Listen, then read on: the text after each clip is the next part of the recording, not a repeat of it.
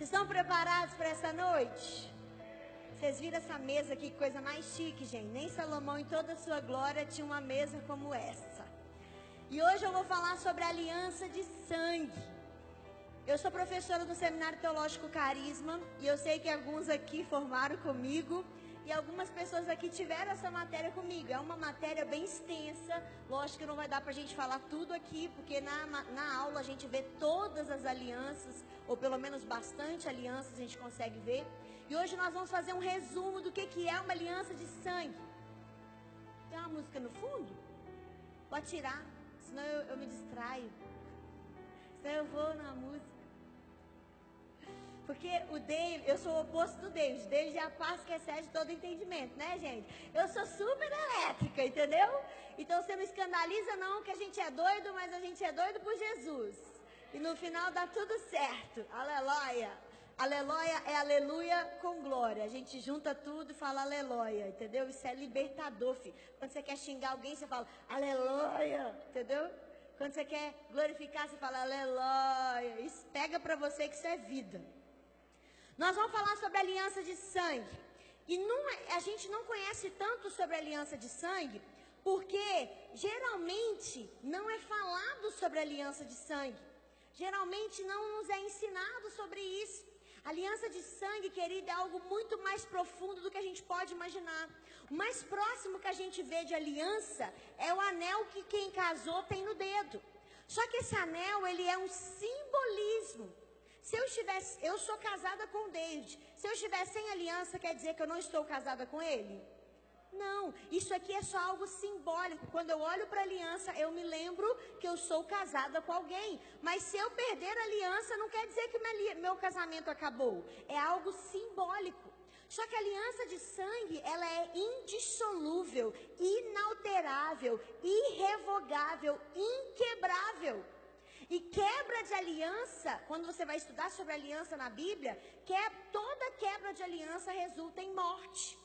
Algumas mortes na Bíblia foram literais, outras mortes não foram literais, mas foram mortes de família, mortes de sonhos, mortes de propósitos. Tem vários tipos de morte. Só que aliança de sangue, você vai ver a Bíblia inteira tem aliança de Gênesis a Apocalipse. Deus ele fez uma aliança perfeita, pura, maravilhosa com Adão lá no Éden. Só que o homem quebrou a, quebrou a aliança, sim ou não? O homem quebra a aliança, e com essa quebra de aliança teve morte. A morte espiritual entrou no mundo, com isso teve consequências, morte física veio a existir, e todas as consequências do pecado. Só que Deus é um Deus perfeito. E o que, que, ele faz? Ele tinha instituído uma aliança perfeita. O homem quebra a aliança, porque Deus jamais vai quebrar uma aliança. O homem quebra a aliança, então ele vai instituir uma nova aliança. Deus vai fazer uma nova aliança com o homem. E aí a nova aliança, Deus vai colocar novos, é, novas cláusulas, novos pedaços da aliança, novas partes da aliança. Toda aliança ela tem três partes: as palavras que são ditas, o sangue derramado e o selo, algo para selar essa aliança.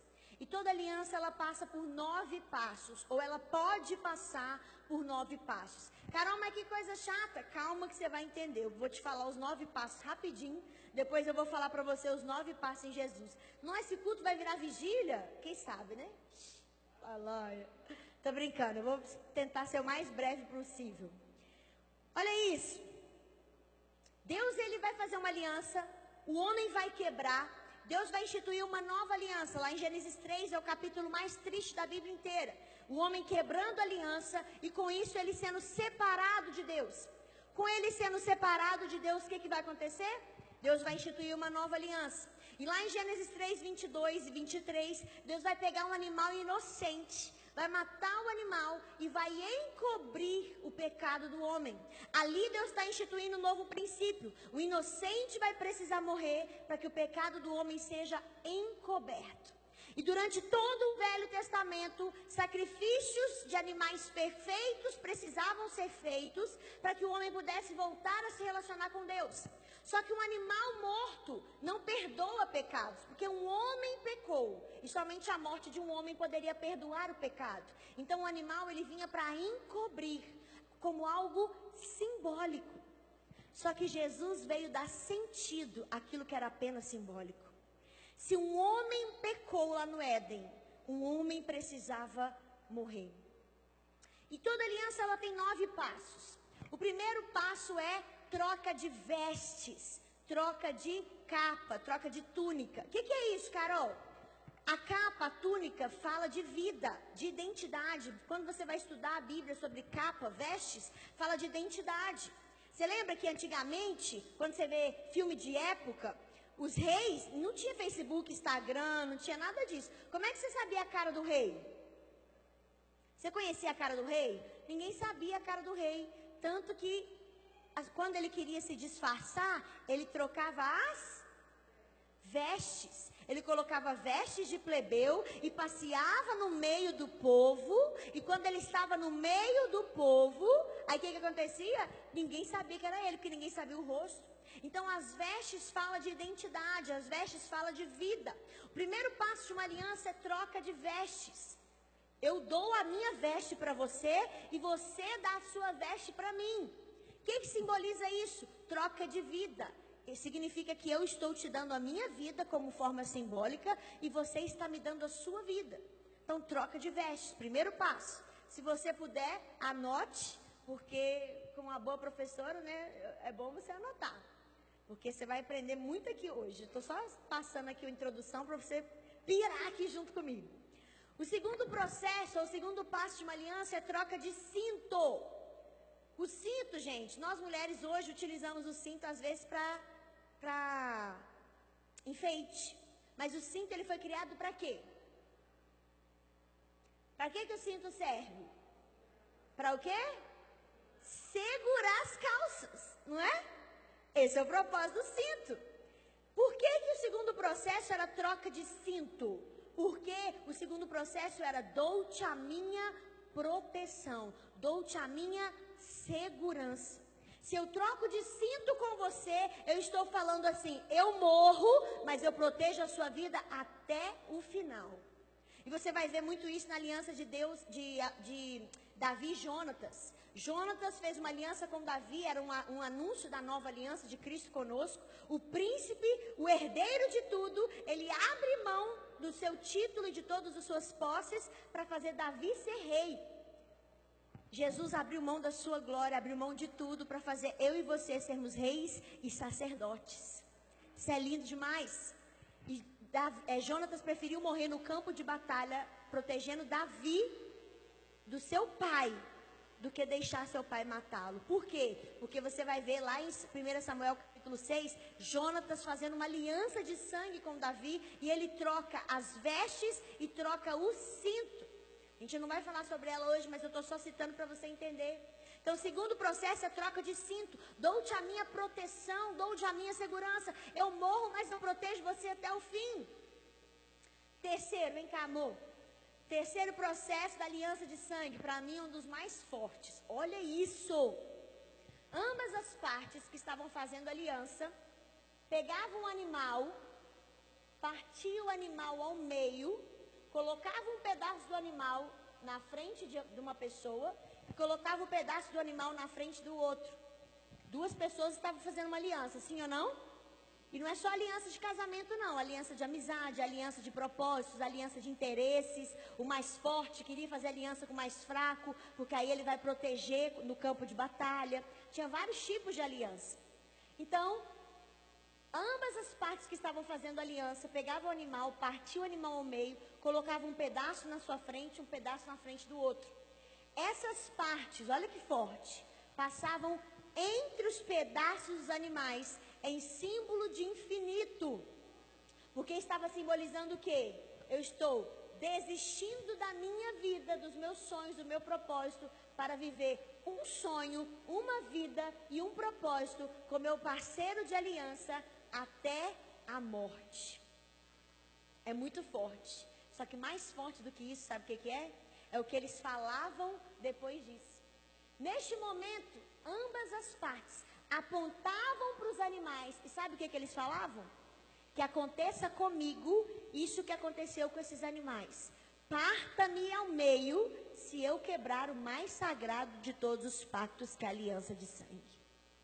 Olha que forte. Ou seja, eu escolho fazer uma aliança com você até o fim. E se eu quebrar esta aliança, pode me matar. Porque uma aliança de sangue, ela é indissolúvel, inalterável, irrevogável, não tem fim. Esse era o terceiro processo da aliança de sangue. Porque eu estava agora começando uma aliança com meu parceiro até a morte. Muito obrigado, meu amor. Não é só para casamento. Porque o mais, o, geralmente o povo mais fraco se aliançava com o povo mais forte, porque quando eu vou para o exército, se eu sou o povo mais fraco, eu faço uma aliança com quem tem mais exército, quem tem mais armas, quem tem mais poder, eles são obrigados a me proteger no campo de batalha, porque o segundo processo é dou-te a minha proteção. Então fazia-se aliança por interesse, fazia-se aliança por amor e fazia-se aliança por interesse, amor, qualquer outro. Igualdade. Você vai ver a história de Salomão. Salomão, por que, que Salomão tinha tantas mulheres? Mulherengo mesmo, cara de pau. Mas por que, que ele tinha tantas mulheres? Porque quando ele casava com uma mulher, ele estava se tornando o dono daquele povo. Era uma aliança de sangue. Então ele estava falando o quê? Eu tenho interesse porque eu quero ser igual a este povo. Tudo que é seu é meu, tudo que é meu é seu. Nós vamos, nós vamos chegar lá. Então, o terceiro processo de uma aliança, corte da aliança. Passava entre os pedaços dos animais em símbolo de infinito. Por que infinito? Porque estava tendo um começo aquela aliança, mas jamais teria um fim. A aliança era eterna. Quarto processo da aliança. Geralmente, quando se fazia uma aliança de sangue, cortavam é, a mão ou o punho para selar esta aliança. Você sabia que a forma. Não sei se você já procurou saber, mas por que, que a gente cumprimenta assim? Quando a gente vai cumprimentar, ei, fulano, tudo bem? Paz, Senhor, ou prazer, ou quando você vai selar um contrato, você não dá as mãos? Sabe de onde vem isso? Isso é resquício de aliança. Porque quando você fazia uma aliança de sangue, geralmente era feito um corte nas mãos nas duas mãos e era selado aquela aliança com um aperto de mão, porque o meu sangue, sangue na Bíblia é vida. Então o que, que aquilo ali está simbolizando? A minha vida agora está dentro da sua e a sua vida agora está dentro da minha. Nós somos um só, nós temos uma aliança e essa aliança é inalterável, irrevogável e inquebrável. Então o quarto processo é a mistura de sangue. Eles selavam essa aliança com um aperto de mão. Quinto processo cicatriz. No lugar onde era feito o corte, era colocado cinzas ou pólvora. Por quê? Se você cortar sua mão e passar o tempo, ela vai cicatrizar, não vai? O corte. Só que eles colocavam cinza e pólvora para que, que cicatrizasse, mas ficasse a marca. Por quê? Se eu corto a minha mão e eu coloco cinza ou pólvora e eu vou para um campo de batalha e eu levanto a minha mão, o exército inimigo vai ver que eu tenho uma cicatriz. Se eu tenho uma cicatriz, eu tenho aliança com alguém superior a mim. Então, eles podem ser pegos de surpresa porque tem alguém esperando eles. Então, deixava-se a cicatriz para quê? Para que a pessoa visse que ela tem uma aliança com alguém. Você vai ver isso na aliança abraâmica. A cicatriz de Abraão não foi na mão. A cicatriz de Abraão foi um corte no prepúcio, no órgão genital masculino. E precisou fazer a circuncisão. Todo mundo que se lembrou que era circuncidado, porque a circuncisão era a marca dos judeus que tinha uma aliança com Deus. Todo mundo que se lembrou que tinha, era, era circuncisado. Cir, sai! Tem hora que agarra, porque eu penso mais rápido que eu falo. Todo mundo que lembrou que tinha uma aliança com Deus venceu. Você lembra de Davi e Golias? O que, que Davi virou para Golias e falou? Quem é este incircunciso filisteu. O que, que Davi estava falando? Eu sou circuncidado, eu tenho a marca, eu tenho o selo da promessa, eu tenho uma aliança com Deus. Se eu tenho uma aliança com Deus, ele falou: dou-te a minha proteção. Esse cara não tem aliança com Deus, ele é incircunciso. Se ele não é marcado, se ele não tem aliança, se ele é incircunciso, ele vem contra mim com espada e com lança, eu vou contra ele no nome do Senhor dos Exércitos. Quem ele pensa que ele é? Ele não tem aliança com Deus vivo. Por que vocês estão temendo esse cara? Deus tem uma aliança comigo. Se Deus tem uma aliança comigo, eu parto para cima dele e Deus vai ser a minha proteção.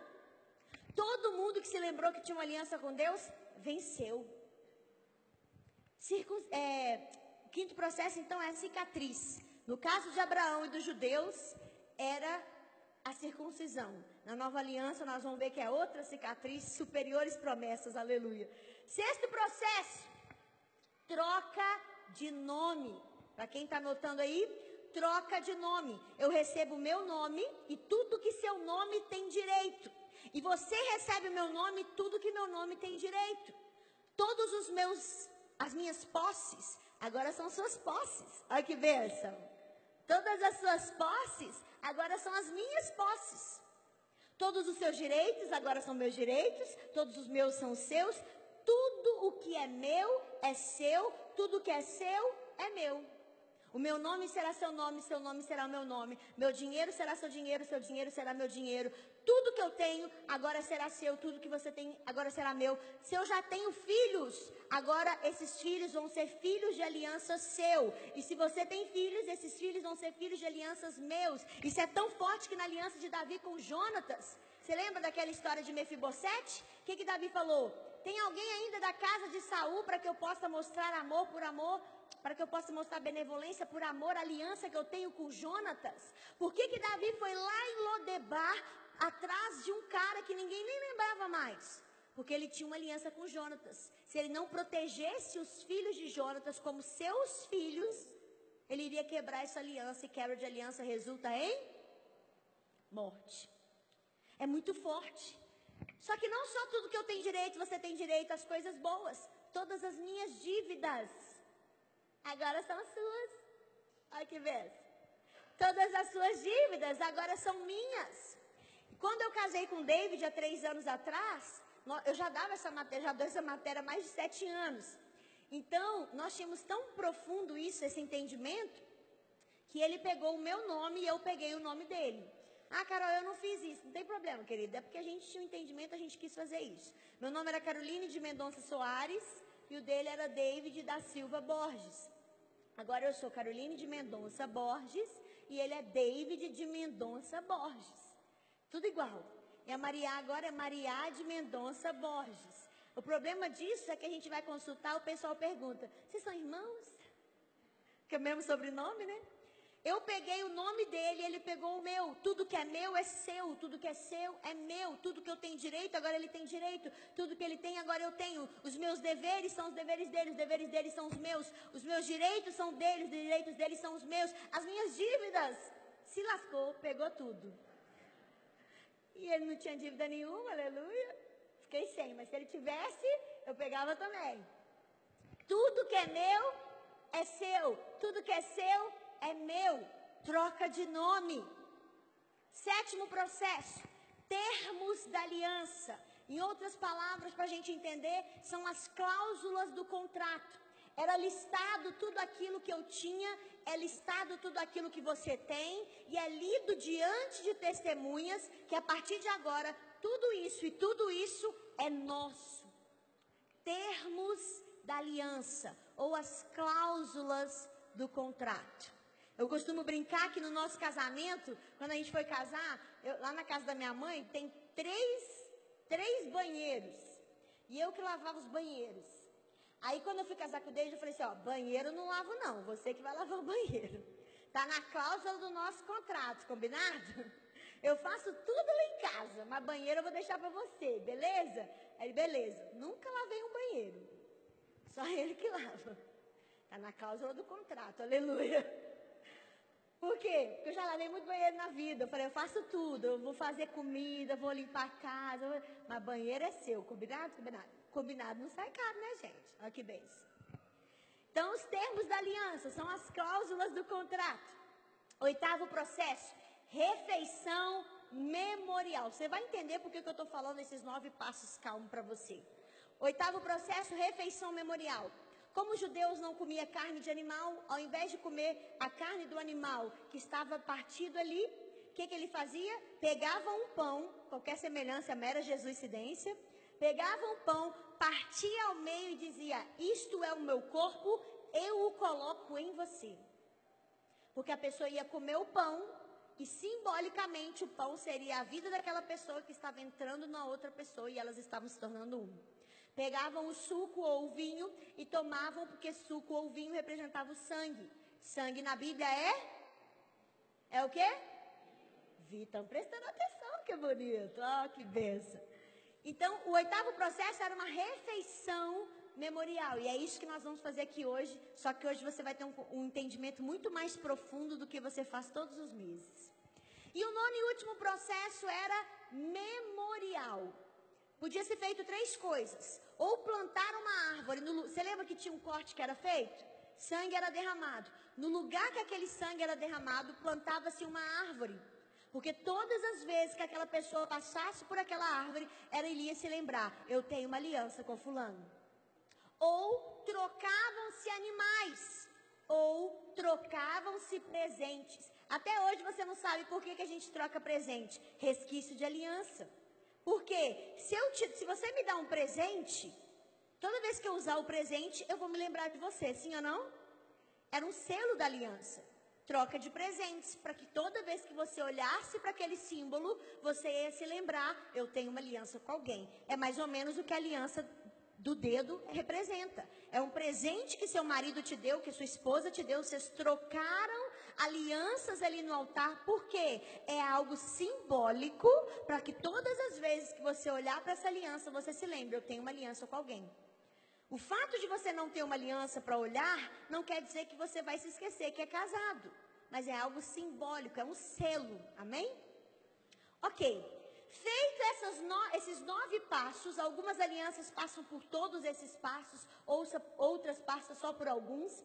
Mas Jesus ele passou por os nove passos, nós vamos ver isso agora. Fe, depois de ter feito esses nove passos, ambas as partes eram conhecidas como Arrabes ou Fileu, que é amigos de aliança. Depois de fazer nove passos na aliança, você era conhecido como amigo de aliança. Querido, todas as alianças no Velho Testamento, elas eram simbólicas. Quando Jesus veio para a terra fazer uma aliança comigo e com você, ele não veio dar um símbolo, ele veio dar sentido, significado, aquilo que era apenas simbólico. Jesus ele não veio falar assim, ei, ah, na aliança a gente troca de capa. Então vamos ver agora os nove passos em Jesus. O primeiro passo era o quê? Vamos ver se alguém anotou. Troca de povo daqui eu tô vendo que tá anotando. Aqui eu não vi ninguém anotando, mas vamos. Ah, não, eu vi sim, você tá anotando, tô vendo. Você também? A gente, povo acha que a gente não enxerga, né? Eu sou ruim de enxergar nitidamente, mas eu tô te enxergando aí, hein? Tô te vendo aí, ó, ó, ó. Primeiro passo é o quê? Troca de vestes, sim ou não? As vestes simbolizam o quê? Identidade, vida. Dou-te a minha vida. Vai lá comigo em Filipenses capítulo 2. Achei que você não ia ler versículo, Carol. Se prepara, porque agora o que nós mais vamos ler é versículo. Era só uma introdução, como diz o pastor Subirá. Primeiro, então, era troca de vestes. Eu dou-te a minha vida. Gente, se troca de vestes simbolizava troca de vida, Jesus falou assim: Ei, eu não quero te dar roupa nenhuma eu quero te dar a minha própria vida. Eu não vou te dar capa, eu não vou te dar túnica, eu não vou te dar vestes. Se a roupa simboliza que eu estou te dando a minha vida, eu vou te dar a minha própria vida. Filipenses capítulo 2, versículo 5. Quem achou diz amém. Quem não achou, desespera eu.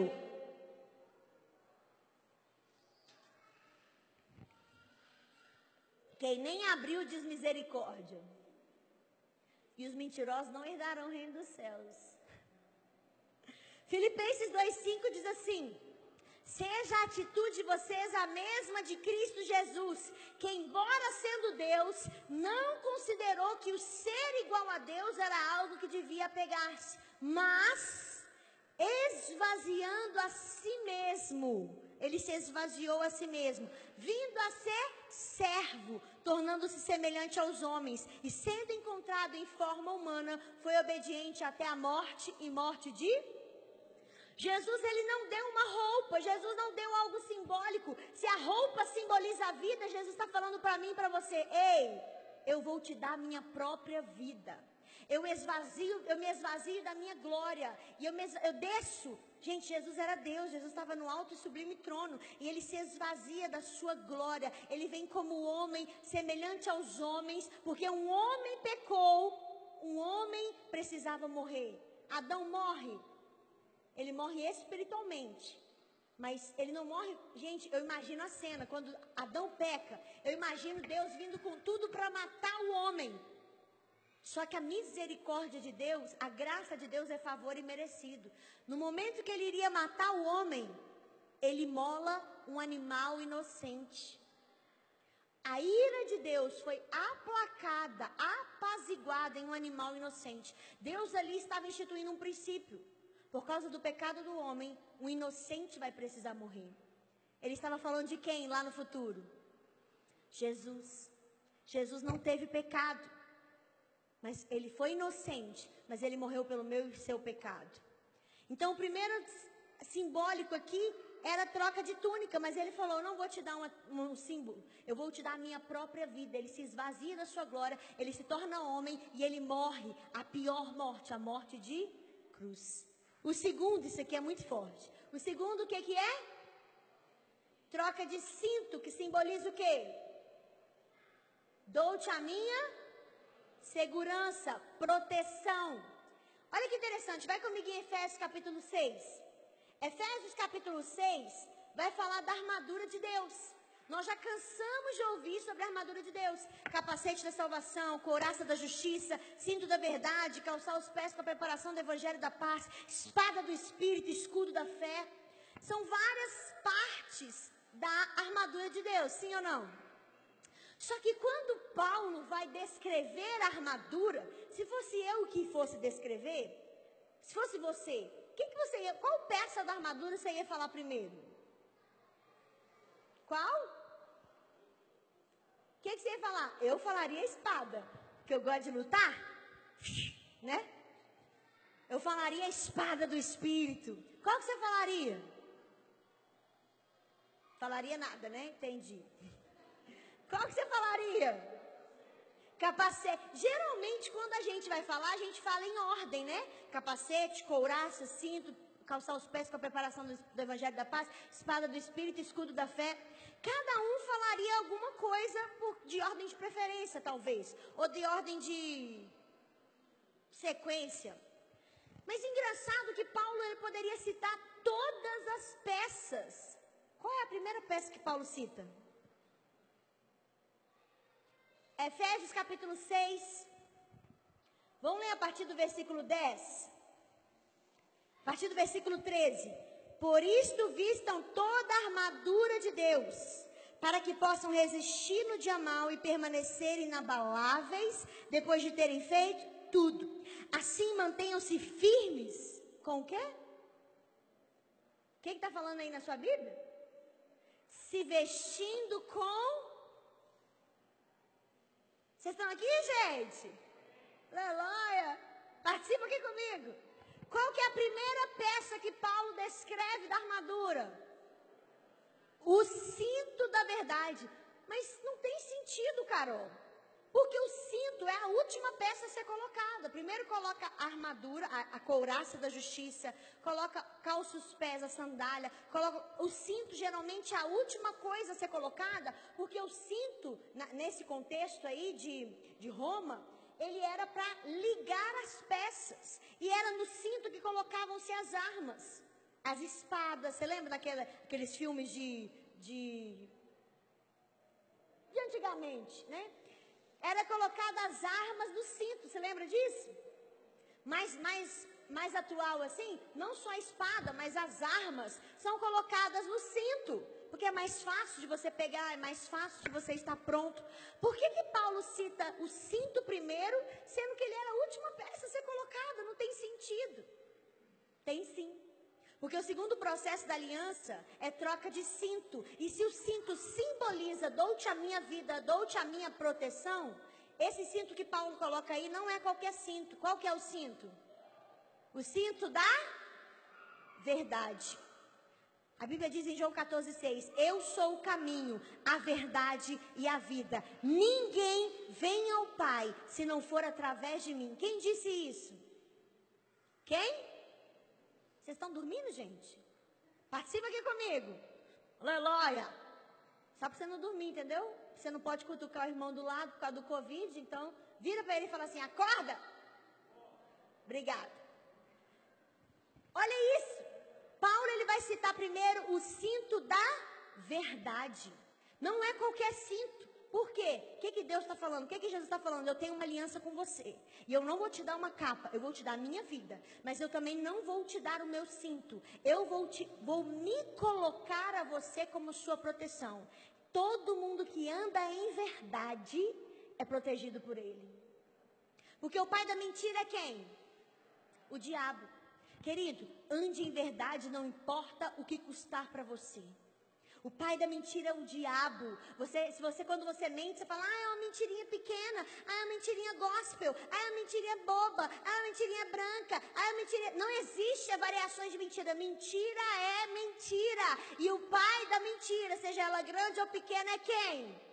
O diabo. Jesus ele se deu na cruz para falar para você: "Ei, eu estou vestindo você de verdade. E todas as vezes que você andar em verdade, eu estou me comprometendo a te proteger." Ande em verdade, porque quando você anda em verdade, você está protegido. Você está protegido, você está coberto. Carol, mas eu preciso mentir por causa disso, disso e disso. Não precisa. Você não precisa mentir. Porque quando você está mentindo, você está trocando de filiação. Jesus já te comprou do império das trevas e te transportou para o reino do Filho do seu amor. Quando você mente, você está falando assim: Jesus, o sacrifício foi em vão, eu quero voltar a ser filho de Satanás, filho da ira. Ei, acorda, querido, quando você anda em verdade, ainda que, ainda que isso te custe algo, é como se Jesus estivesse falando assim: eu me comprometo em te proteger. Pode, e eu poderia dar tantos exemplos aqui, mas a gente não tem tempo. Então, o segundo, o segundo passo aí é dou-te a minha proteção. Gálatas 3, 27, não precisa abrir que eu vou só citar. Quem está anotando aí, Gálatas 3, 27 diz assim: Porque os que em Cristo foram batizados, de Cristo se revestiram. Deixa eu, te, eu, eu sou muito visual, então eu vou te, te ilustrar algo. Quando você nasceu na barriga da sua mãe, você nasceu homem e mulher, sim ou não? Você nasceu ser humano. Então você foi vestido de homem. Homem que eu falo ser humano, né? Mulher e homem. Sim ou não? Sim. Então imagina que essa blusa preta aqui de baixo é quando você nasceu naturalmente da sua mãe. Tem alguém aqui que não nasceu de mulher? A gente ora expulsa no nome de Jesus, né? Você nasceu de mulher. Então você nasceu de uma forma natural. Só que quando você nasceu de novo, quando você aceitou Jesus e você nasceu de novo, fisicamente nada aconteceu, querido. Você tem essa mesma cara. Glória a Deus que a Bíblia fala que o coração alega formoseia o rosto. Então, quando você tem Jesus, você fica mais bonito. Então, tem chance para você. Olha que bênção. Né? Então, só que a cara continua a mesma. Você não mudou o rosto, continuou da mesma forma. O novo nascimento acontece aonde? Lá dentro. Então, o que, que, a Bíblia está falando? Quando você nasce da sua mãe, você estava vestido de ser humano. Mas quando você nasce de novo no Espírito, você foi revestido de Cristo. No caso, eu quero que você use sua imaginação agora, porque eu estou um pouco acima do peso. Então aqui não vai fechar direito, entendeu? Mas imagina na sua mente super fértil que você não está vendo essa parte de baixo. Tá imaginando? Não é mentira, porque você está só imaginando, tá? Olha isso. Se eu fechar aqui, não fecha, né, gente? No caso, mas imagina aí. Se eu fechar aqui, você consegue ver, melhor assim, né? A blusa de baixo? Não. Por quê? Porque eu estou revestida com esse colete. Foi mais ou menos isso que aconteceu comigo e com você. Você nasceu de mulher, você foi vestido de homem. Mas no momento que você entregou sua vida para Jesus, você foi revestido de Cristo. Ei, deixa eu te falar uma coisa. Quando Satanás olha para você, ele não consegue ver você mais. Ele vê Cristo em nós, é a esperança da glória. Você foi revestido de Cristo. Então toda vez que Satanás olha para você, ele fala assim: Ei, eu não consigo ver o velho homem dele mais, a velha mulher dela mais, porque agora ela está revestida com a capa, com o sangue, coberta com o sangue de Jesus. Todas as vezes que Deus olha para mim e para você, ele não vê mais aquele homem e aquela mulher pecadora. Romanos 8:1 fala que já não há mais condenação para aqueles que estão em Cristo Jesus. Você foi vestido de um homem um dia, mas quando você entregou sua vida para Jesus, você foi revestido de Cristo. Então Deus olha para você e ele vê Cristo em você, esperança da glória. Satanás olha para você e ele não consegue ver mais o seu velho homem. Por isso que ele tenta te acusar, mas você tem que falar com ele: "Ei, Satanás, já não há mais condenação para aqueles que estão em Cristo Jesus. Eu tenho novas vestes. Eu estou vestida de Cristo. Por isso que quando as pessoas aí fora vão ver você, elas precisam ver Jesus em você. Elas não podem ver mais o seu velho homem. Elas precisam ver Jesus em você. Porque Satanás vê, Deus vê. As pessoas precisam enxergar através das suas atitudes. Porque você foi vestido de Cristo. Dou-te a minha segurança, dou-te a minha proteção. Você quer pirar aqui junto comigo? Vai comigo em Gênesis 15. Carol, Gênesis? O que, que, tem a ver Gênesis com a nova aliança? Tudo. Porque primeiro, a gente acha que a nova aliança no Novo Testamento, Jesus instituiu a nova aliança, a gente pode excluir o velho. Ah, uh, uh, querido. Para você entender a nova aliança, você tem que ler a velha. Você tem que entender a velha. Não vai dar tempo da gente falar todos os passos das outras alianças, lógico, mas isso aqui a gente precisa ver. Lá atrás, depois que Deus faz uma aliança com Adão, ele quebra, Deus vai fazer uma nova aliança, aliança edênica, é a aliança perfeita, a aliança do Éden. Depois Deus vai fazer uma aliança adâmica, aliança da redenção, onde Deus vai prometer que o descendente viria da mulher. Depois Deus vai fazer uma aliança noética, que é a aliança dos recomeços. E aí chega um tempo da história que Deus vai escolher um homem, vai chamar ele e vai falar assim: a partir de agora, você e toda a sua descendência vai ser o meu povo escolhido. Quem que ele escolheu? Quem? Abraão. E você vai ver esses nove passos em, de Deus com Abraão. E Deus está falando, a partir de agora você vai ser o meu povo e toda a sua descendência vai ser meu povo escolhido. Só que tem um passo aqui que é muito forte. Qual que é o terceiro passo? Você se lembra? Eu faço uma aliança. O que, que fazia nesse passo? Pegava um animal, partia ao meio, colocava um pedaço do lado de cá, um pedaço do lado de cá, assim ou não? Ambas as partes que estavam fazendo aliança passavam entre os pedaços dos animais em símbolo de quê? Porque estava tendo um começo, mas jamais teria um fim. Apontavam para os animais e falavam o quê? Que aconteça comigo o que aconteceu com esses animais. Parta-me ao meio se eu quebrar a aliança de sangue. Sim ou não? Que viagem, cara. Não tem isso na Bíblia. Te provo agora. Gênesis 15. Deus fazendo aliança com um homem chamado Abrão. Sim ou não? Olha que interessante. Gênesis 15. Ai, tem tanta coisa aqui, mas vamos focar só no, na aliança. Esse texto é muito rico, gente. Chega em casa, medita nesse texto, presta atenção nos detalhes que você vai pirar. Versículo 1. Depois dessas coisas, o Senhor falou a Abrão. Por que Abrão? Porque você lembra que o sexto processo da aliança é troca de nome? Deus vai trocar o nome de Abrão para Abraão, fazia parte do processo. Mas antes disso acontecer, olha o que, que ele faz. Não tenha medo, Abrão. Eu sou o teu escudo, grande será a sua recompensa. Mas Abrão perguntou: Ó soberano Senhor, que me darás se continuo sem filhos e o herdeiro que possuo é Eliezer de Damasco? E ele acrescentou: Tu não me deste filho algum, o servo da, da minha casa será o seu herdeiro e tal. Não, não, não. Versículo 5. Levando para fora da tenda, disse: Olhe para o céu, conte as estrelas, você é que pode contá-las, assim será sua descendência. Isso aqui é um mistério, revelação revelada. Vou deixar para o Vinícius falar para vocês, que ele já ouviu isso. Abraão creu no Senhor e isso lhe foi acreditado como justiça. Disse-lhe ainda: Eu sou o Senhor que te tirei de Ur dos caldeus para dar a terra como herança. Deus fazendo aliança com o homem, sim ou não? Sim. Então quem que tinha que passar entre os pedaços dos animais? Deus e o homem Abraão. Sim ou não? Sim.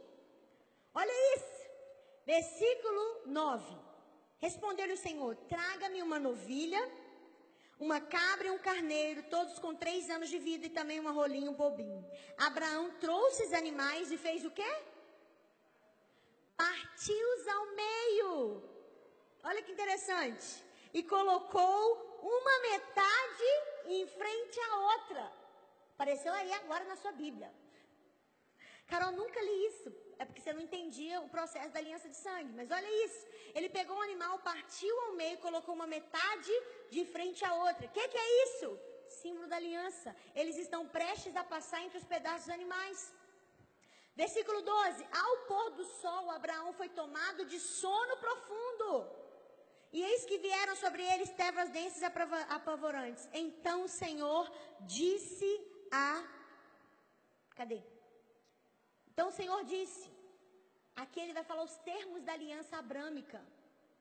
Você lembra lá os termos da aliança, as cláusulas do contrato? Deus vai falar exatamente como que aconteceria a aliança dele com Abrão. Saiba que seus descendentes serão estrangeiros numa terra que não lhes pertencerá, onde também serão escravizados e oprimidos. Isso aconteceu, gente? Aconteceu por 400 anos, mas eu castigarei a nação a quem servirão como escravos e depois de tudo sairão com muitos bens. Isso aconteceu, gente? com Moisés. Você, porém, irá em paz os seus antepassados, será sepultado em boa velhice. Na quarta geração, os seus descendentes voltarão para cá, porque a maldade dos amorreus ainda não atingiu a medida completa. Gente, Deus aqui falando todas as cláusulas do contrato dele fazendo com o homem. Mas Abraão estava o quê?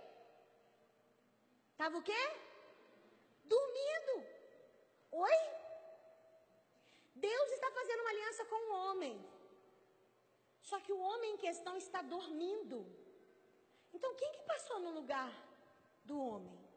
Quem passou entre os pedaços dos animais se o homem estava dormindo? Versículo 17. Depois que o sol se pôs e veio a escuridão, eis que um fogareiro esfumaçante e uma tocha acesa passou entre os pedaços dos animais. E naquele dia o Senhor fez a seguinte aliança com Abraão. Não entendi nada, cara. Deus fazendo uma aliança com o homem, sim ou não? Só que o homem estava dormindo. Quem que passou entre os pedaços dos animais e fez uma aliança com Deus, então? Se o homem estava dormindo. Um fogareiro e uma tocha. O que, que simboliza, Carol? Vamos ver quem era o fogareiro? Abra sua Bíblia comigo. E aí nós já entramos no quarto processo, mistura de sangues, fazendo um só. Alguém abra comigo, eu quero que vocês participem aqui agora. Vamos fazer mais dinâmico. Quem pode ler para mim Êxodo 19 e 18 bem alto? Alguém? Um de cada vez, sem briga. Êxodo 19 e 18. Você lê? Então lê, amor. Quem pode ler Deuteronômio 4, 24? Você de branco lê para mim. E você então lê para mim Hebreus 12, 29. O autor dos Hebreus vai confirmar Deuteronômio 4, mas eu quero ler para vocês. Presta atenção que nós vamos ler aqui os textos que fala quem era o fogareiro fumegante que passou entre os pedaços dos animais. Êxodo 19, 18. Quem que era? Bem alto. Todo mundo Sinai fumegava. Porque o Senhor descera sobre ele em fogo. A sua fumaça subiu como fumaça numa fornalha. E todo monte temia grandemente. Quem era o fogareiro fumegante? Quem está falando aqui que era o fogareiro? Deus. Deuteronômio 4, 24. Lê bem alto aí para mim.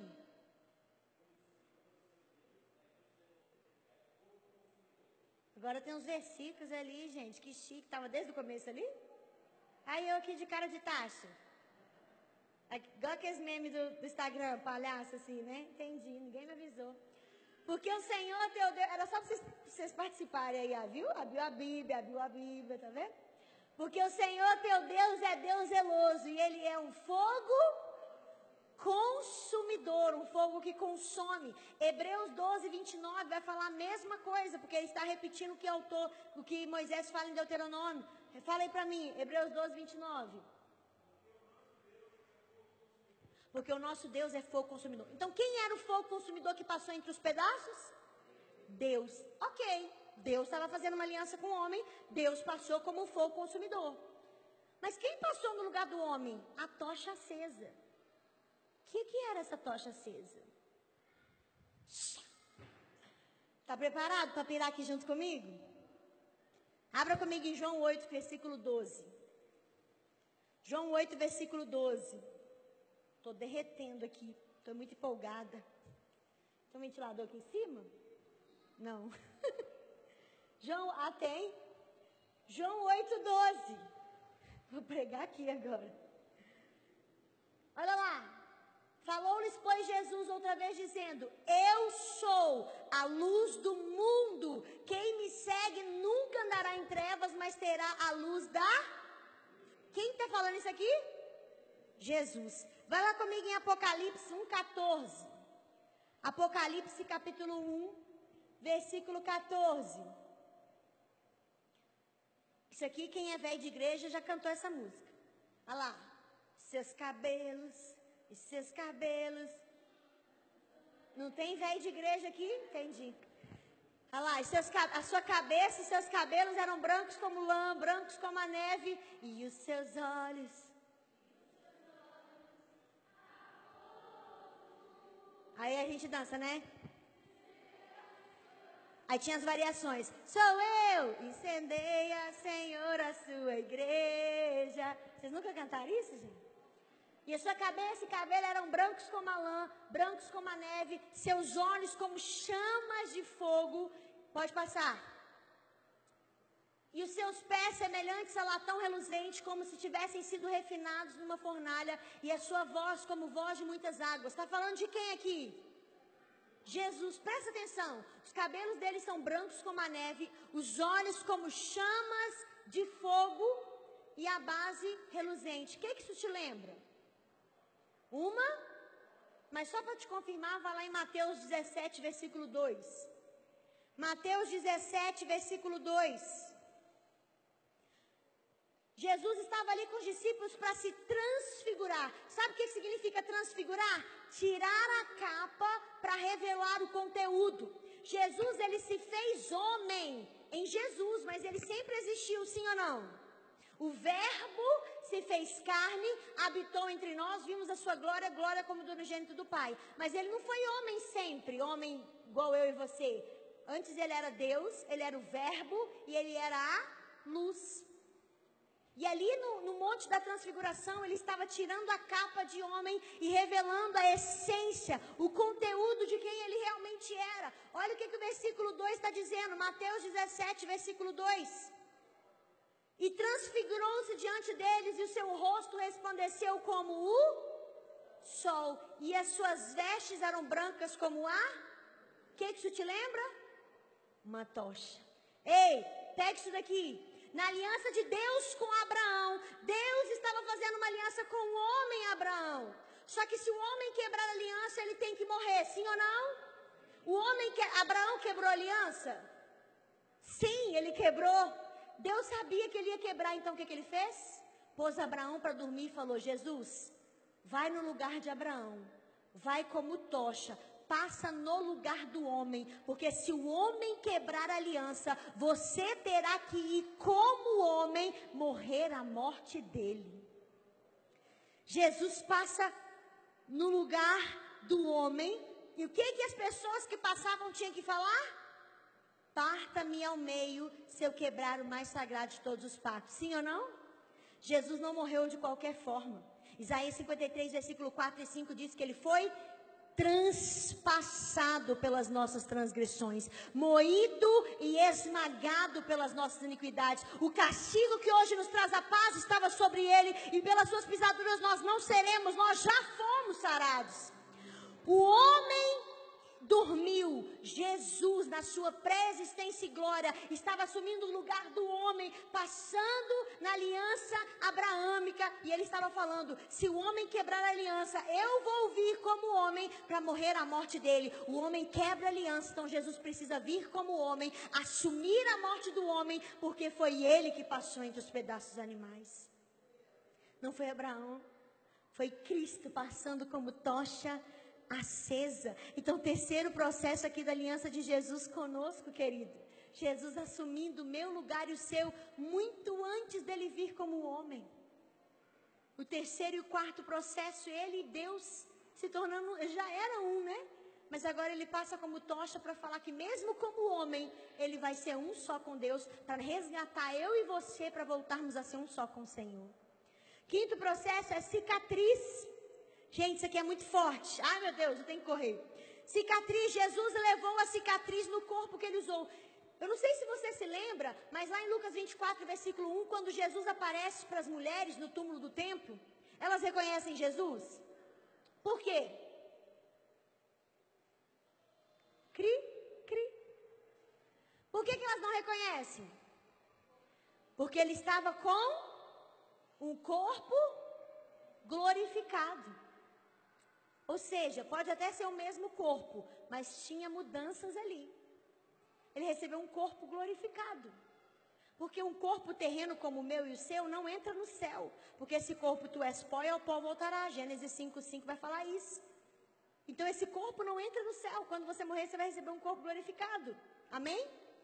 Jesus ele morre a nossa morte, mas ele ressuscita no terceiro dia e ele recebe um corpo novo. As mulheres não reconhecem. Agora ele está andando no caminho de Emaús com os discípulos. Eles reconhecem Jesus? Sim ou não? Por quê? Porque ele estava com o corpo glorificado. Beleza. Vai lá comigo em João 20, versículo 25. Tomé vira e fala assim: os discípulos falam assim: Nós vimos o Senhor.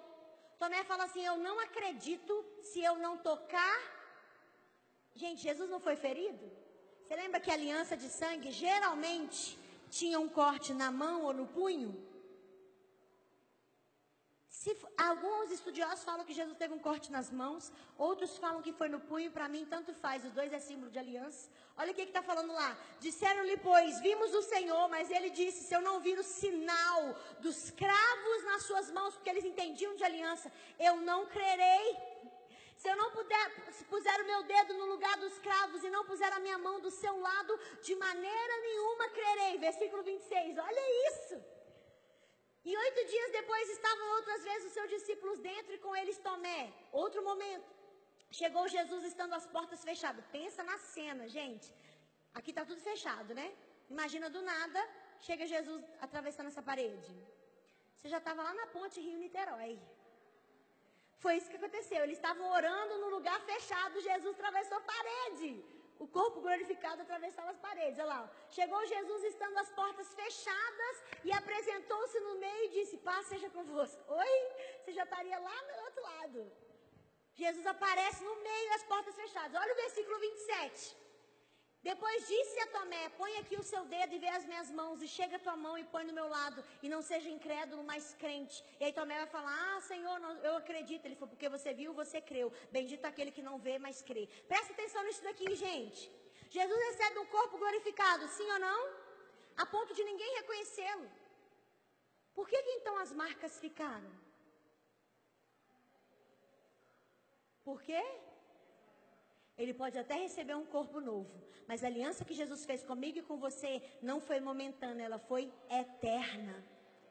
Se ele recebe um corpo glorificado, ok, mas as marcas ficaram, para que todo mundo se lembre, ele tem aliança com alguém. As marcas de Jesus ficaram a ponto dele falar: toca aqui, Tomé. Você falou que se não vê, você não crê? Pode tocar, está aqui. As marcas continuam. E aí? Ai, Jesus, vamos correr. Isaías 49, 16 diz: Veja, eu gravei você aonde? na palma das minhas mãos. Querido, Jesus não falou que gravou a gente na testa, no coração, na perna. Não, ele gravou na palma, porque é o símbolo da aliança de sangue, é o quinto processo, cicatriz. Sexto, e agora, a aliança dele comigo e com você.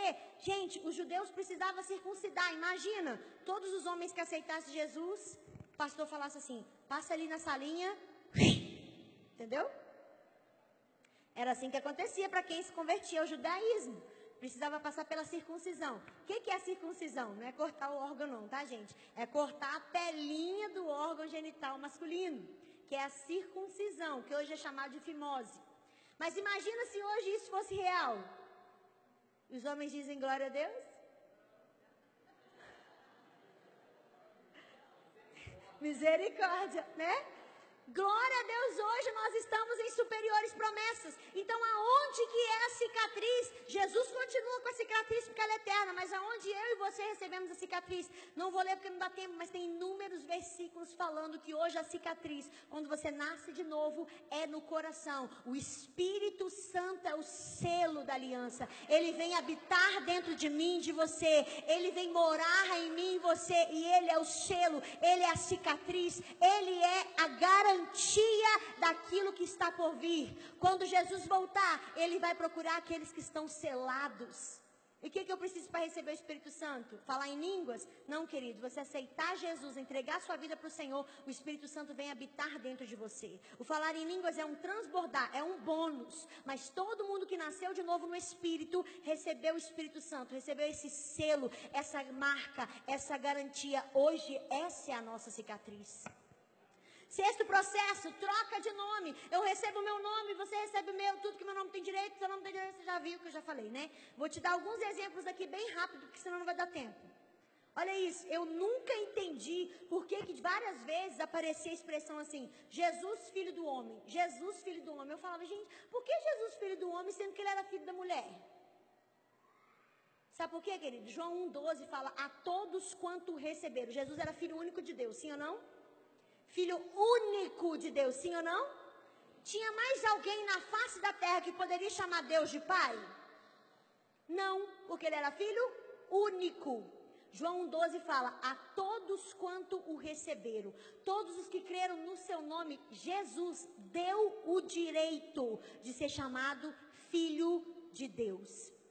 Se Jesus deu para mim e para você o direito de ser chamado filho de Deus, ele pegou o meu título e o seu de filho do homem troca de nome. Troca de nome. Outra troca de nome, olha isso. Ele se fez filho do homem para que eu seja feito filho de Deus. Outra troca de nome, ele se fez pecado. Jesus era perfeito, sim ou não? Mas a Bíblia diz, 2 Coríntios 5,17: aquele que não conheceu pecado, Deus o fez pecado por nós, para que por meio dele nós fôssemos feitos justiça de Deus. O meu nome e o seu era pecador, o nome dele era salvo, santo, limpo, justificado. Ele, Deus o fez pecado por nós. Ele pegou o nosso título, o meu título e o seu, para dar o título dele para mim, para você de justo. Troca de nome. Outra troca de nome, ele se fez maldição para que eu e você desfrutássemos da bênção. Gálatas 3,13: Maldito todo aquele que é pendurado no madeiro. Outra troca de nome, ele se fez doença para que eu e você fôssemos sarados. Isaías 53, versículo 4 e 5. Certamente ele levou sobre si as nossas dores, as nossas enfermidades. Nós o considerávamos castigado por Deus, por Deus atingido e oprimido, mas ele foi transpassado pelas nossas transgressões, moído e esmagado pelas nossas iniquidades. O castigo que nos traz a paz estava sobre ele, pelas suas pisaduras nós já fomos sarados troca de nome. Outra troca de nome, ele se fez pobre para suprir a minha e a sua necessidade. 2 Coríntios 8, 9. Pois vocês conhecem a graça do nosso Senhor Jesus Cristo, que sendo rico, se fez pobre por amor a vocês, para que por meio da sua pobreza vocês se tornassem enriquecidos. E Filipenses 4,19: Meu Deus segundo a sua riqueza em glória, há de suprir em Cristo Jesus cada uma das minhas necessidades. Troca de nome. E tantas outras trocas de nome, querido, não vai dar tempo. Ele se fez derrota na cruz, porque a cruz era o lugar de derrotados, para que eu hoje e você fôssemos vitoriosos. Romanos 8:37. Em todas essas coisas somos mais que vencedores. A gente só fala essa parte, mas a gente esquece que o versículo continua. Por meio daquele que nos amou. Você só é mais que vencedor por meio daquele que te amou. E tantas outras trocas de nomes, não vai dar tempo. Sétimo, os termos da aliança. Hebreus capítulo 8, depois você vai ler em casa todo o capítulo 8 de Hebreus, na verdade, Hebreus inteiro, os 11 capítulos, 11 ou 13, não sei, são 13 eu acho, né? Acho que sim. Os 13 ou 11 capítulos, depois você confere aí. Todos eles, todo o livro de Hebreus é um livro de alianças. Agora que você entende um pouco de aliança, de sangue, lê o livro de Hebreus. Você vai entender muito mais. E o capítulo 8 vai falar todas as cláusulas da nova aliança. E todas essas cláusulas da nova aliança, a Bíblia vai falar, versículo 10, coloca lá para mim, Hebreus 8, 10. Hebreus 8, 10 diz assim: Porque esta aliança que depois daqueles dias farei com a casa de Israel, e isso se estende até a mim e a você hoje. Porei as minhas leis no seu coração, e as escreverei, e eu serei o seu Deus, e eles serão o meu povo. Isso aqui é um resumo dos termos da aliança, ou seja, tudo que Deus quer que você viva hoje está dentro de você através do Espírito Santo. E ele traz a sua memória te lembrando: ei, não vá por esse caminho, não faça isso. E os termos maiores da aliança: eu serei o seu Deus e você será o meu povo. Nono processo. Qual que é o nono processo? Qual que é? Memorial. Você lembra que trocavam presentes, trocavam animais ou plantavam uma árvore? Para re resumir, árvore é feita de quê? De quê? O que, que a árvore é feita? Madeira. Gente, Jesus morrer num madeiro não foi coincidência. Todas as vezes que você olha para uma cruz vazia, porque a cruz com Jesus pregado lá não nos representa.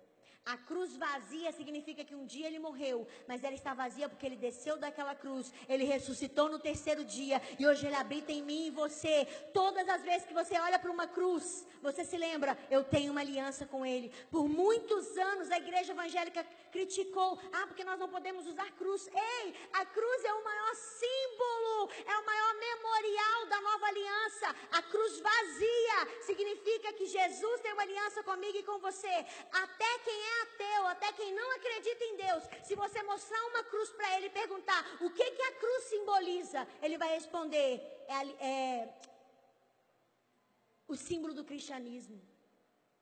Mesmo que ele não acredite, ele sabe, sabe por quê? Porque quando Jesus morreu na cruz, ele estava mostrando para a eternidade: ei, toda vez que você olhar para uma cruz, lembre-se, eu tenho uma aliança com você. E eu pulei um de propósito. Vamos voltar no oitavo processo? Refeição memorial. Jesus, antes de morrer, ele vai ceiar com os discípulos. E era aqui que eu queria chegar. Pode descer? Vocês me enxergam lá embaixo? Não está filmando de lugar nenhum, não, né? Só beber aqui rapidinho.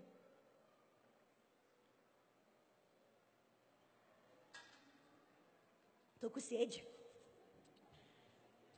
Gente, oitavo processo. Eu gosto de ficar pertinho assim, que aí eu enxergo melhor. Refeição memorial. Presta atenção para a gente pirar aqui.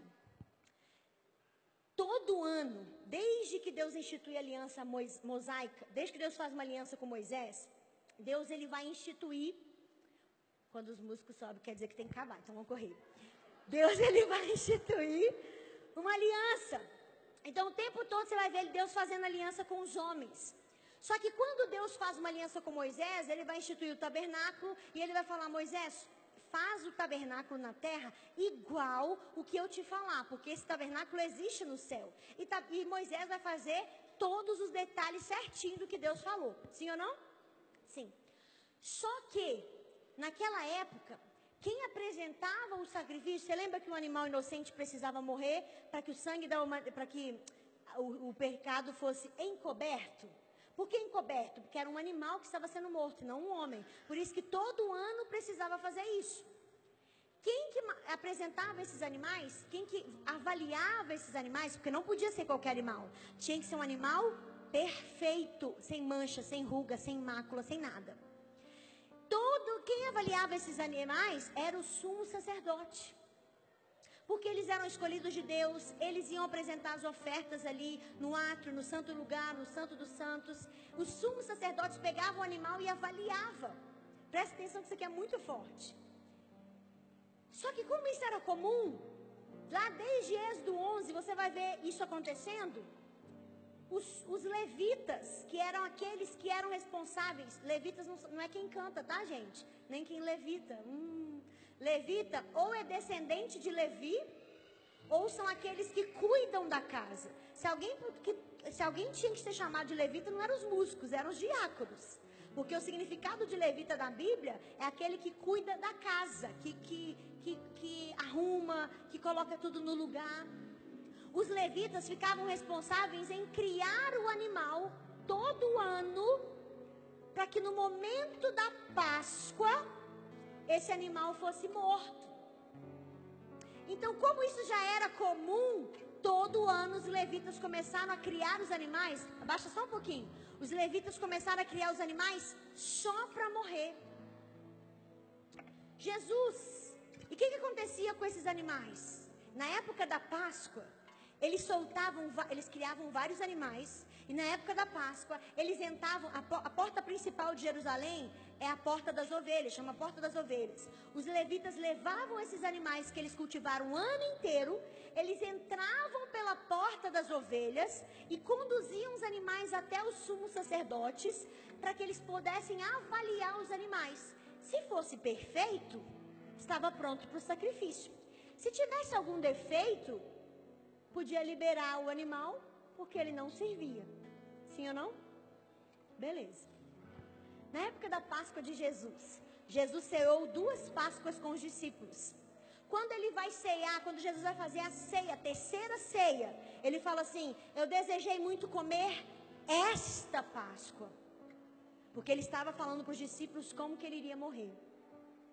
E aí ele vai fazer o lava-pés. Em João 13 você vai ver isso. Ele vai fazer o lava-pés. E tudo ali era simbólico. Jesus ele vai lavar os pés dos discípulos. Só que sabe o que ele faz? Se você for, não vai dar tempo de a gente ler, mas se você for ver lá, Jesus ele tira a capa. E ele se agacha para lavar os pés. Ele era Deus, sim ou não? Aquilo era simbólico, ele estava tirando a sua capa de Deus. E ele agacha para lavar os pés, mas ele veste a cintura dele com uma toalha. Está lá em João 13, se alguém quiser acompanhar, pode abrir. Ele, veste, ele se veste com uma toalha. Ou seja, ele se veste de homem. E com essa toalha que ele se vestiu depois de tirar a capa, ele enxuga os pés dos discípulos. Só que naquela época os discípulos andavam a pé, querido. Então pensa na cor do pé dos discípulos. Então quando Jesus vai enxugar os pés dos discípulos, a sujeira que estava nos discípulos foi para onde? Para a toalha. O que, que isso estava simbolizando? Jesus vestiu de homem, sim ou não? Só que ele receberia toda a sujeira da humanidade sobre o corpo humano dele. Depois que ele lava os pés, ele enxuga com a toalha, ele deixa a toalha de lado e ele se veste de novo com a capa. Só que no momento que ele vai, vai lavar os pés, ele derrama água. E na hora que ele derrama água, um dos símbolos do Espírito Santo na Bíblia é água. E ele lava os discípulos, os pés dos discípulos com água. O que, que ele está falando? Ei, eu vou vestir a sujeira de vocês no meu corpo humano.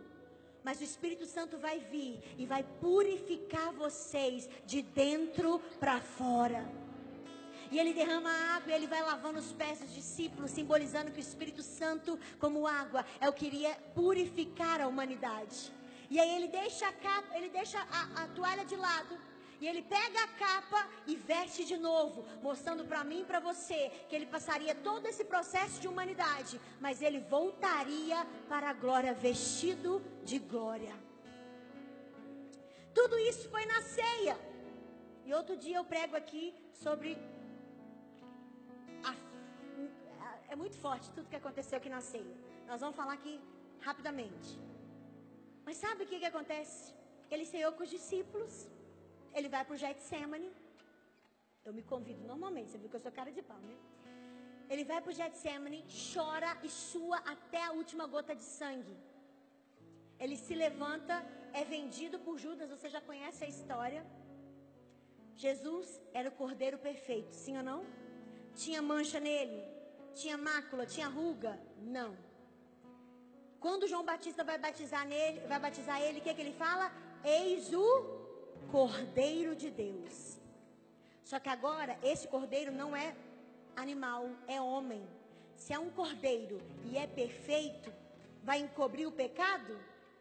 Não. O que, que João Batista fala? Eis o cordeiro de Deus que tira o pecado do mundo. Porque é homem, é perfeito, então o pecado vai ser levado nele e nós vamos poder estar livres. Beleza.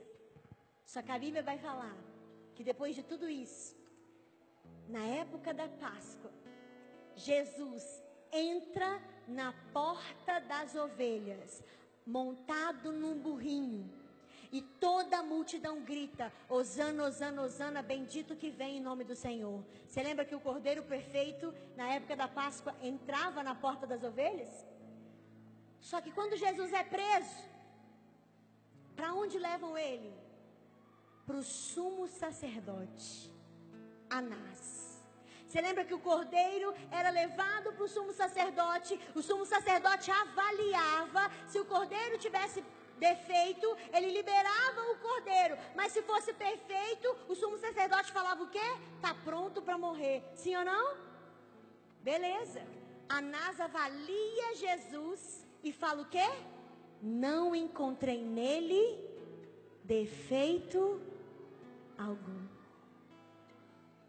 Pegam Jesus e levam para outro sumo sacerdote, Caifás. Caifás avalia ele e fala o quê? não encontrei nele defeito. Não satisfeitos, eles pegam Jesus e levam para outro sacerdote, Pôncio Pilatos. Só que Pôncio Pilatos, ele não queria matar Jesus, mas ele era muito político. E era tradição na época, na festa da Páscoa, libertar um prisioneiro. Ah! Presta atenção. Eu sou doida, gente. Calma que dá tudo certo. Você tem que ver eu dando essa aula. Eu grudo nesse teto, não é não? Ele já me viu dando essa aula. Presta atenção. Era tradição libertar um prisioneiro. Eles colocam Jesus de um lado e quem do outro? Barrabás. Barrabás era o que, gente? Ladrão. Ele era perfeito? Não o último sumo sacerdote que vai avaliar Jesus, diante da multidão, ele diz assim: Não encontrei nele defeito algum. Quem vocês querem que eu solte? Apontam para Barrabás e falam o que, Barrabás? Fala o quê? Solta Barrabás. Apontam para Jesus e falam o quê? Crucificam. O que, que simbolizava, querido? Esse cordeiro aqui, ele não é perfeito ele é ladrão. E com os cordeiros que não são perfeitos, a gente faz o quê? Solta. Agora, esse cordeiro aqui, ninguém achou nele defeito algum. Se ele é perfeito, o que, que nós fazemos com os cordeiros perfeitos? Está pronto para morrer. Crucificam.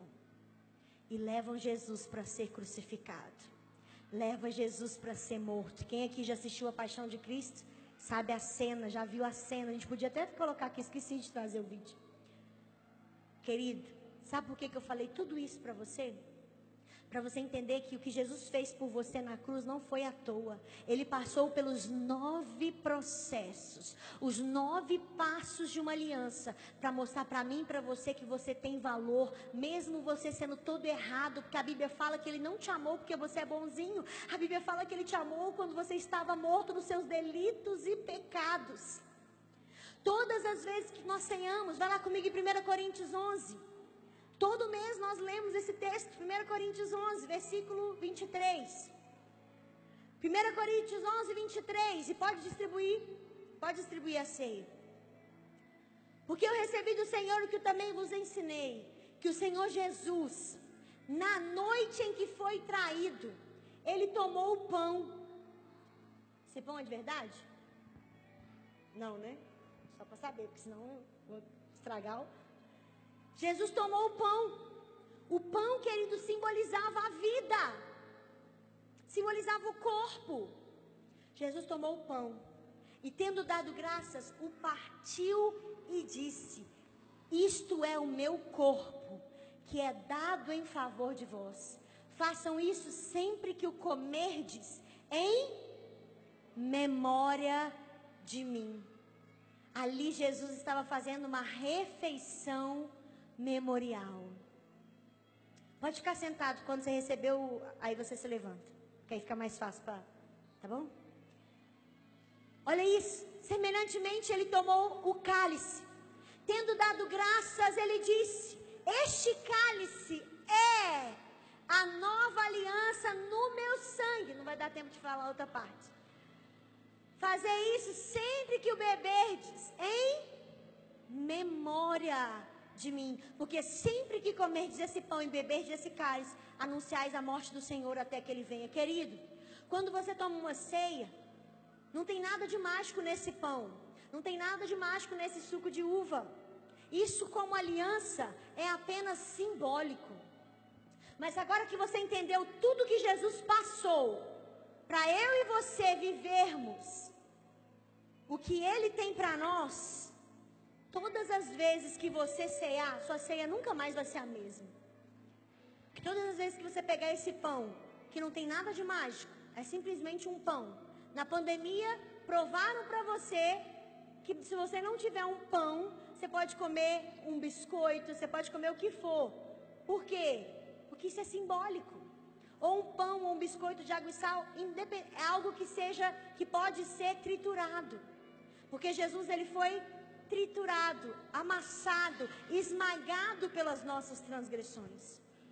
Todas as vezes que nós ceiamos, nós precisamos trazer à memória o que Cristo fez por nós.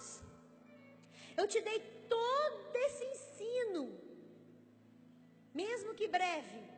Você pode ter achado que é muito, mas foi breve porque tem muito mais coisa para aprender.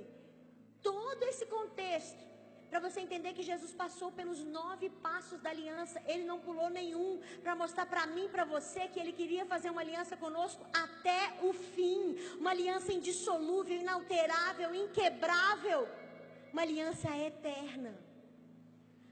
Querido, eu quero que você que já pegou o pão o, pão e o vinho, o pão e o suco, Feche os seus olhos e comece a trazer sua memória tudo que Jesus fez por mim e por você.